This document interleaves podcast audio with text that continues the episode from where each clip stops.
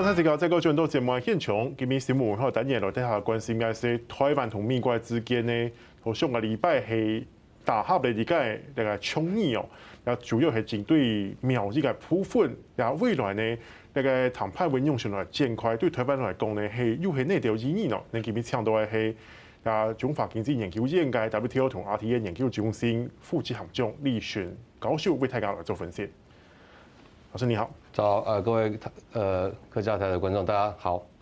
老师，我想请教一下，说这一次的这个台美二十一世纪的贸易倡议，当然，呃，我们常常说这是叫照那个我们政务委员邓振中讲的是三十年来的等待。那这个倡议对台湾来讲，可不可以请老师帮我们分析一下它的最重大的意义在哪里？然后，呃，后续可能有哪些开展？好。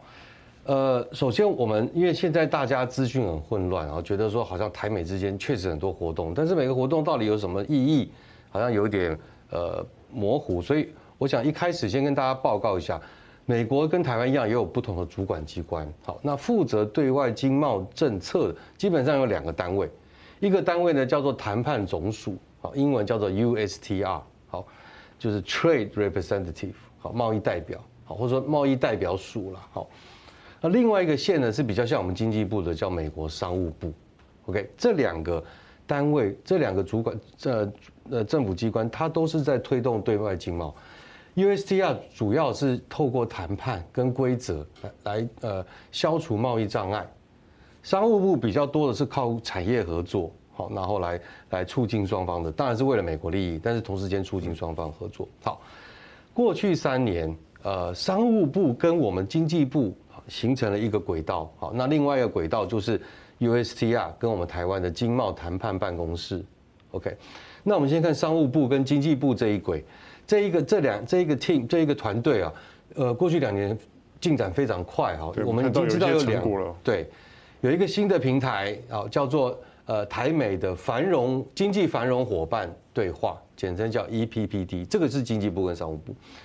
那这两个部会最近又推了一个新的平台，叫做台美科技呃投资与贸易对话，好，叫简称叫 TTIC，好，所以简单的说，大家心里可能要浮现一个一个方块啊，这边就是经济部跟商务部，然后两个英英文名字在里面，一个叫 EPPD 繁荣伙伴，一个叫 TTIC 叫做科技，五 G 半导体供应链韧性都在这个框框里面在谈了。好那最近宣布的这个所谓二十一世纪台美二十一世纪贸易倡议，这个是在美国的谈判总署对我们的谈判办公室这一条线里面。好，那这个线过去有一个最有名，大家可能都听过，叫做 T 法 （TIFA） 台美 T 法到现在大概已经十五到二十年的时间了。特别是在台湾加入 WTO 这二十年里面，台美 T 法是大家最熟悉的一个好像台美互动的平台。原因主要是。当时台美之间正式的一个对话机制只有 TIFA，啊，其他的都是有问题的时候大家才见面或互相访问，啊，真正这个呃理论上应该年度召开的只有 TIFA 会议，所以久而久之，大家就觉得哦 TIFA 好像才是全呃台美之间最重要的一个会议，好，其实不然，其实是因为当时我们只有 TIFA，好，所以 T 法才变得这么重要。我们只能说 T 法好，好 T 法以外，现在商务部呃，对不起，USTR 加我们的 OTN 又成立了一个叫做这次的叫台美二十一世纪贸易倡议。好，所以简单的说，这一轨现有两个平台了，T 法加上最新的这个二十一世纪倡议，在商务部跟经济部这边其实也有两个平台了，贸贸易繁荣伙伴跟这个科技与。老师，这里又会产生一个问题啊，就是同样是在这个 USTR 下面，这个这个这个两个平台。它到底差别又在哪里呢？对，好，呃，传统上，呃，谈判的这个平台基本上是要消除贸易与投资的障碍。好，譬如说，呃，大家都知道这个美猪美牛的问题，在美国的眼里，他认为这是一个台湾没有遵守规则，好，阻碍了美国农产品出口的贸易障碍。那对我们来说呢，因为当时在公投前我们还有很多食安疑虑，所以就是在这样的一个谈判过程，呃，其实。光是牛肉问题，大概牛猪问题大概就已经谈了超过十年。就是美呃三不五时美国会质疑说这是贸易障碍，那我们就说我们有其他理由，好等等等，这个就是一个例子啊。或者是他说他认为我们这个金管会好对这个呃金融好监督太强了，好，造成了他们的业务上的障碍。那我们就金管会当然透过 T 法平台，就会回应给美国说为什么是这样。好，所以这是一个贸易与投资的问题的解决的地方，有点像是呃。老师出问题给给学生吗？要学生订正的感觉。所以我之前呃写了一个文章归纳哈，因为美国哈按照它的法律规定，它每年三月底要公布一个主要贸易伙伴的障碍贸易障碍报告书，每三月最后一个礼拜要公布。所以如果各位去看过去十五年来的 TIFA 召开的时间，基本上都是在三月以后。那为什么呢？其实就是最常见就是美国拿这个障碍报告。就说，哎，台湾，你看一下，我我都把我的质疑问题列出来了，那你有没有什么改进？就是你刚才讲的，就是说，老师已经出打打好考卷了，哦，你这个有不错，一百一百分，你这个不行哦，只有五十分，他就拿这个五十分来问你说，哎，我们可不可以改成七十分？就是这，我是用这个方式来形容一个谈判过程，所以他都要等那个考卷改完了，也就是三月底才会来召开台美 TIFA，好，所以这是 TIFA 的性质。那可是商务部这边很不一样，商务部这边，譬如说他谈供应链韧性，好，他希望台积电去投资，他谈的是说，哎，台积电投资你需要什么帮忙？好，然后这个，哎，你人员过去有没有问题？他其实是在协助解决台湾的的，对，是因为他他希望促成台积电加速，所以这一次的倡议，也就是 USTR，呃，可能要。跟商务部这部分有点竞争的感觉了，完全没错。其实这个呃，拜登总统，我想拜登从川普到拜登呃政府很明确的一个方向，就是要要深化跟台跟台湾的互动。那我们当然新闻比较常报道的是呃政治上的、军事上的，实际上在经贸这一块，很明显的拜登政府也有指示要全力的升温。那可是，在前面的一年半，因为拜登去年一月底才就任嘛。在过去一年半里面，活动比较多的是商务部这边，好，感觉非常多活动，只是大家比较不熟悉，因为大家好像印象踢法太久了哈，久久而久之，大家就觉得只有踢法哦。那所以商务部这边动得很快，USTR 这边相对反而是第一个慢，第二个比较保守，好，所以我想这次第一个呃突破的原因，就在于说 USTR 在美国政府内部应该有受到一些指示，好，或者说期待，希望你你们这一轨。也应该要反映出台美要深化这样子的一个方向。是，所以说这次的倡议，对于呃老师还还是稍微再帮我们解释一下，这个是倡议跟 TIFA 到底差别在哪里？好，这个倡议啊，它一共有十一个点。好，譬如说它的第一号的这个题目呢，叫做贸易便捷化。好，然后接下来它有这个什么扩大数位贸易的受益的对象啦，中小企业参与贸易啦。那一路走到呢，叫做的国营企公营企业，好，还有说非市场经济。我把它的议题啊分成三块，第一块是有个叫做农业议题，它有点像把 T 法里面，因为像农产品，肉类也是农产品。那台美之间贸易障碍，美国认为的贸易障碍最多，其实都在农业这一块，譬如说基改食食品食材这一块，好，所以它有一个议题叫做农业，那农业是非常台美双边问题的解决，好。第二块的群组呢，叫做类似像 IPEF 的题目，所以我把它称为叫迷你的 IPEF。他把很多这个美国推动呃前几周推动这个印太经济架构的议题放到台美里面来谈。从反贪啊，哎，还有做主要比如说贸易便捷化、数位贸易啊、数位贸易标准化，这些都跟呃印太呃经济架构是一模一样的题目，好，所以叫做迷你的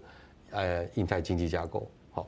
那第三个呢，叫做美国是全球，美国在全球推动的方向跟的议题来跟台湾讨论。这两个就是第一个是公营事业，第二个就是这个非市场经济。好，公营事业大大家呃当然有点担心说是不是要针对台湾啊？其实不用担心，美国过去主张内容跟 CPTPP 里面的公营事业专章几乎是一模一样的，所以这个等下稍后我再来谈它跟 CPTPP 关系。最后一个叫做。非市场经济，这个当然绝对不会是针对台湾哈。其实因它的目背景是美国过去三年跟欧盟还有日本，在 WTO、在 G20、在 OECD 都一直在推动一个新的贸易规则，就是针对非市场经济国家的这种补贴啦、产业政策要要要定出一些规范来。好，那当然它针对目目呃对象一个是中国，一个是俄罗斯了。老师这样听起来好像这次的倡议。把台湾的地位比肩日本跟欧盟了，完全没错。因为如果我们去看啊，譬如说呃，在三月的时候，美国跟英国谈的，他们也有一个新的名词啊，叫做跨大西洋好呃未来贸易倡议，跟台湾就很像，很像。看起来拜登政府喜欢这种哇，听起来很比较印象深刻的东西。对，那里面的题目几乎跟台美这次的十一个倡议几乎是重叠。事实上，台美还比它更多。然后五月呢，这个美国又跟欧盟举行了一个，它也叫倡议，它叫做这个欧盟的贸易投资倡议。好。